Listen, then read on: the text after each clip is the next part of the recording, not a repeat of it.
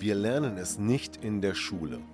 Wir lernen nichts über Beziehungen, über Konfliktlösungen und auch Kommunikation kommt recht kurz. Dabei ist es so wichtig und wir sehen, wie viele Beziehungen scheitern und wie viele Menschen Probleme in Beziehungen haben. Und deshalb habe ich mir eine Lösung überlegt. Und zwar mein Seminar Empower Your Love. Wenn du mehr darüber wissen möchtest, dann schau unten in der Podcast-Beschreibung oder folge mir auf meinen Social-Media-Kanälen. So, hallo zu einem neuen Podcast von Trennung und Freundschaft. Und in diesem Podcast wird es richtig spannend. Da steckt richtig Sprengstoff drin. Denn jetzt geht es darum, warum unsere Eltern daran schuld sind, dass unsere Beziehungen scheitern. Viel Spaß!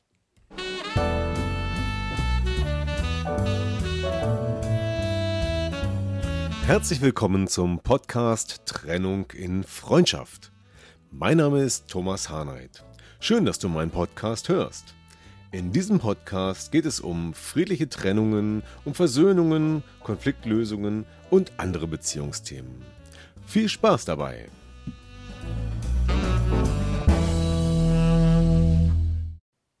Ja, warum sind unsere Eltern schuld, dass unsere Beziehungen scheitern? Okay, ich gebe zu, das ist etwas provokant formuliert, aber so weit von der Realität entfernt ist es dann doch nicht. Was ist also dran? Bevor jetzt alle in Protest ausbrechen und vielleicht auch selber realisieren, dass sie gerade gleichzeitig Kind und gleichzeitig Eltern sind. Ganz einfach. Das Ganze liegt an der Erziehung. Wenn wir unsere Kinder erziehen oder als unsere Eltern uns als Kinder erzogen haben, dann haben sie uns natürlich versucht, bestimmte Regeln beizubringen, haben uns etwas vorgelebt. Und all das, was Teil dieser Erziehung war, das wird dann ein Teil unserer Persönlichkeit und bleibt somit erhalten. Und manche Lebensregeln, manche ähm, Arten der Erziehung, die waren dabei sehr gut gemeint denn es sollte ja dazu dienen, dass das Kind mal erfolgreich wird, beliebt wird, überleben kann und was auch immer. Ja, aber vielleicht waren das Dinge, die in der Vergangenheit, in der Zeit der Eltern, völlig okay waren, aber die heutzutage als Erwachsener für denjenigen gar nicht so vorteilhaft sind, sondern eher Nachteile mit sich bringen. Und das ist genau der Hintergrund meiner Aussage. Ja, also ein, wenn die Eltern gesagt haben, sei immer ordentlich und es muss Regeln geben und wenn nicht, dann gibt es Strafe. Das könnte ein Muster sein. Dann hat das Kind diese Regel oftmals verinnerlicht und zwar im Unterbewusstsein. Und so ist das dann auch. Ja, es muss immer Ordnung sein und wenn das nicht so ist, gibt es Strafe.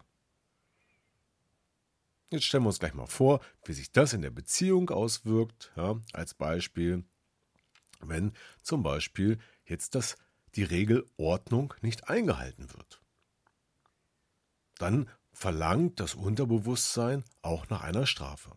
So, und das ist der Hintergrund meiner These und die Verbindung zwischen dem, was uns die Eltern beibringen in der Erziehung und lehren und was dann bei uns daraus werden kann. So, aus dieser Erziehung unserer Eltern entstehen in uns drei Ichs, drei Ich-Zustände. Jetzt muss man sich vorstellen, du als eine Person hast ja eigentlich nur ein Ich, ne? Aber das kann man aufteilen, so wie äh, ein Regal mit drei Fächern. Ja? Und diese drei Fächer sind unsere drei Ich-Zustände, die jeder in sich trägt. Und stellen wir uns mal vor, ja, unser Regal hat drei Fächer. Das erste ist rot und das ist das Eltern-Ich. Und da ist alles drin, was unsere Eltern uns an Lebensregeln, sage ich mal grob, ähm, mitgegeben haben. Und dieses ist im Unterbewusstsein so stark verankert, dass es gar nicht mehr hinterfragt wird. Das ist so. Und das zweite Ich ist das Erwachsenen-Ich. Ja, Erwachsen, das Erwachsenen-Ich hat die Farbe Blau. Ja, das ist das zweite Fach sozusagen in unserem Ich-Anteil. Das Erwachsenen-Ich ist vernünftig, ja, sachlich ja, und ähm, hat somit eine etwas andere Verhaltensweise als aus dem Eltern-Ich kommend. Und dann haben wir noch das dritte Ich, das ist unser Kind-Ich. So wie wir als Kind aufgewachsen sind und völlig unbekümmert oder wie auch immer, wie sich ein Kind halt so verhält. Ja, und wir wissen sicherlich gleich so viele Beispiele, wie sich Kinder verhalten können. Ja, ob die nun lieb sind oder ungehorsam, ob sie spielen und schreien und toben oder rebellisch und trotzig auf dem Fußboden liegend schreiend. All diese Kindzustände gibt es. Und das ist sozusagen der dritte Bereich. Und den male ich jetzt einfach mal gelb. Und somit haben wir das Bild unserer Persönlichkeit, welches sozusagen aus drei Anteilen besteht, nämlich dem Eltern-Ich in Rot, dem Erwachsenen-Ich in Blau und dem Kind-Ich in Gelb. Und diese Farben, die haben auch eine Bedeutung. Das ist nämlich eine Verbindung zur Persönlichkeitsanalyse. In diesem Fall setze ich ja oft diese Master Typo 3 Persönlichkeitsanalyse ein, mit der es dann auch noch eine vierte Farbe gibt, aus denen unser Unterbewusstsein, unsere Persönlichkeitsanteile entstehen. Und die rote Farbe steht für die Dominanz, die blaue Farbe steht für die Sachlichkeit und die gelbe Farbe spielt er für das, steht er für das Spielerische. Und deswegen habe ich diese Farben auch hier gewählt, um die drei Ich-Zustände zu beschreiben. Ja, also dieses Regal mit drei Fächern, Eltern-Ich, Erwachsenen-Ich und Kind-Ich, das sind wir. Und wir switchen immer um und benutzen einen dieser drei Zustände, äh, je nachdem, was gerade so passiert. Zum Beispiel in der Kommunikation mit unserem Lebenspartner oder auch mit anderen. Und dazu kommen wir jetzt. So, ja, unsere drei Ichs und die damit verbundene Kommunikation. Jetzt wird es interessant. Da gehen wir jetzt wieder diese drei Ich-Zustände durch und ich zeige mal ein paar Beispiele, wie sich jemand verhält, wenn er aus dem Eltern-Ich mit einem anderen redet oder aus dem Erwachsenen-Ich oder aus dem Kind-Ich. Und später schauen wir uns auch an, wie das Ganze in einer Paarbeziehung wirkt. Ja, denn da wird es erst richtig spannend, wenn man in diesen Zuständen, die man hat, ständig hin und her wechselt und was das in der Kommunikation für Auswirkungen haben kann. Zuerst betrachten wir nochmal diesen Eltern-Ich-Anteil. Ja, wie kommunizieren Eltern üblicherweise? Sie haben im Grunde genommen zwei Modi, ja, zwei Arten, mit den Kindern umzugehen. Auf der einen Seite ist das das belehrende Eltern-Ich.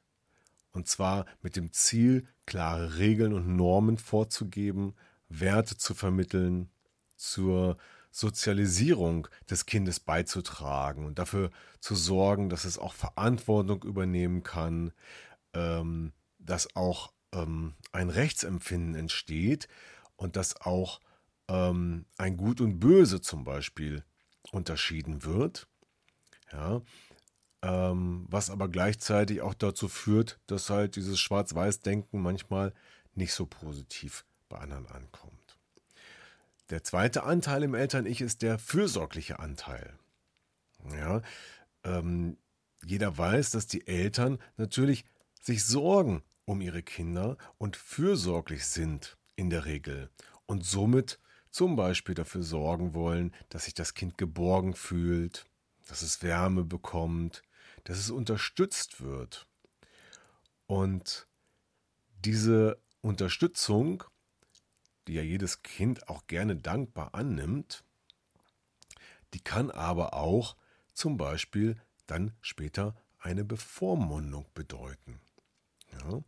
Also wenn man seinem Kind das Brot schmiert, das Getränk eingießt, es anzieht, die Schuhe zubindet und so weiter und dafür sorgt, dass es ihm gut geht und fürsorglich ist, dann ist man aus dem fürsorglichen Eltern-Ich unterwegs.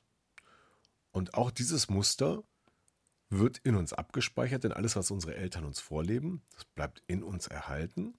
Und später leben wir das einfach ungeprüft nach ja, und be bewegen uns dann teilweise und oftmals im Eltern-Ich und zitieren dann einfach nur die Regeln oder verhalten uns auch genauso fürsorglich, wie wir es von den Eltern erlebt haben.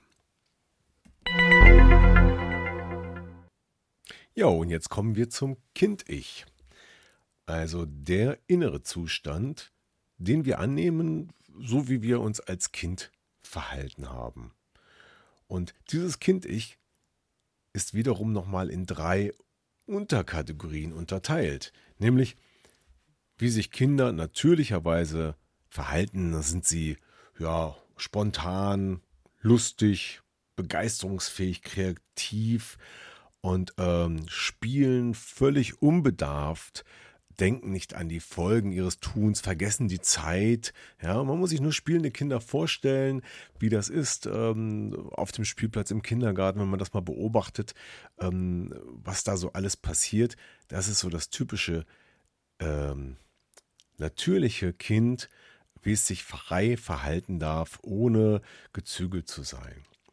So, aber es gibt auch die zwei Bereiche im Kind-Ich, die zum Beispiel schon aus der Erziehung resultieren.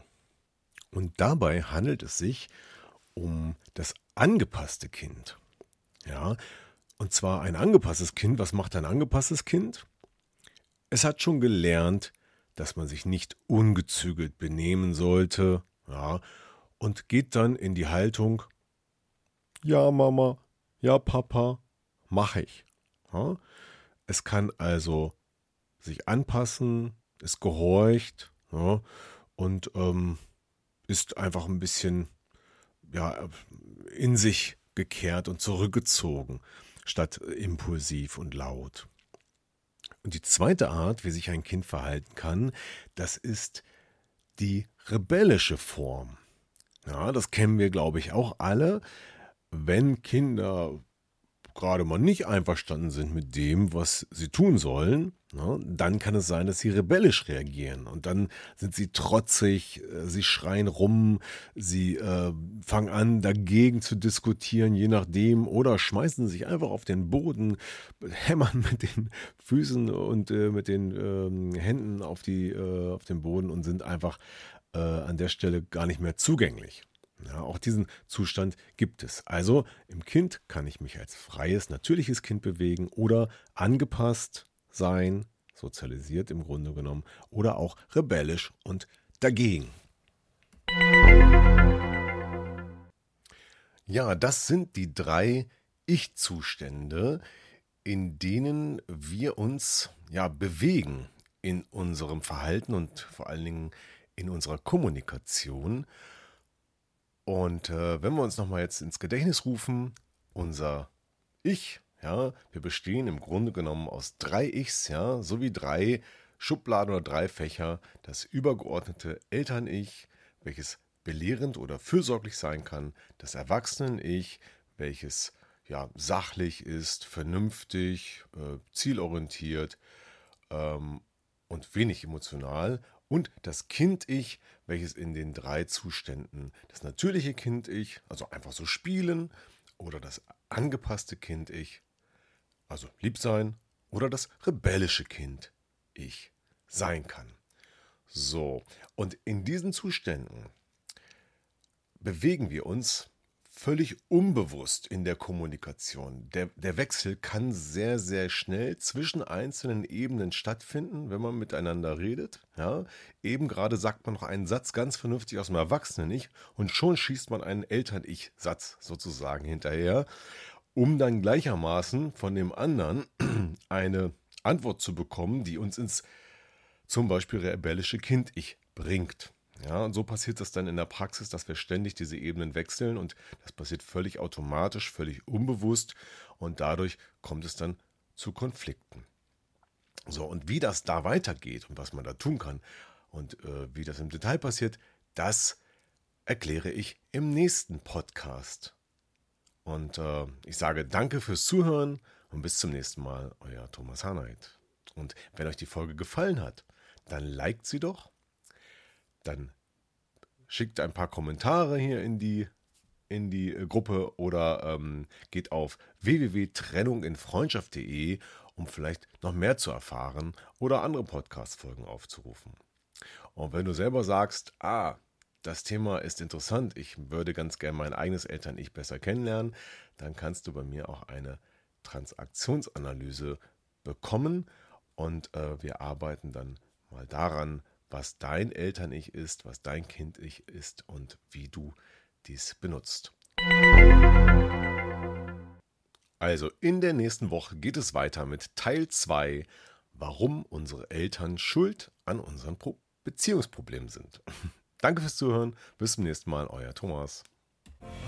Ja, das war wieder ein Podcast aus Trennung in Freundschaft. Gemeinsam Lösungen finden. Vielen Dank fürs Zuhören und bis zum nächsten Mal. Dein Thomas Harnight.